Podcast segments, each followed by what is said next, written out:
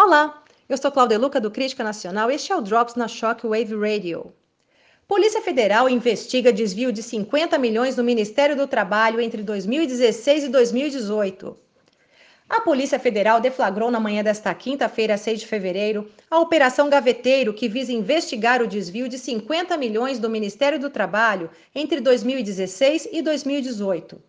Os desvios aconteciam por meio de uma empresa de tecnologia e informação que foi contratada para gerenciar e desenvolver softwares para o Ministério do Trabalho e detectar fraudes na concessão de seguro-desemprego.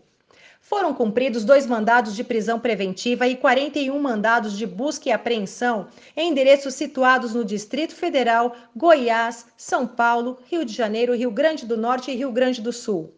De acordo com a Agência Brasil, um dos alvos da ação da Polícia Federal foi o ex-ministro do Trabalho e atual presidente da Fundação Nacional da Saúde, FUNASA, Ronaldo Nogueira.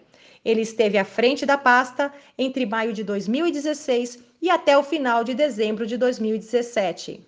E fiquem ligados, a qualquer momento tem mais um Drops para vocês.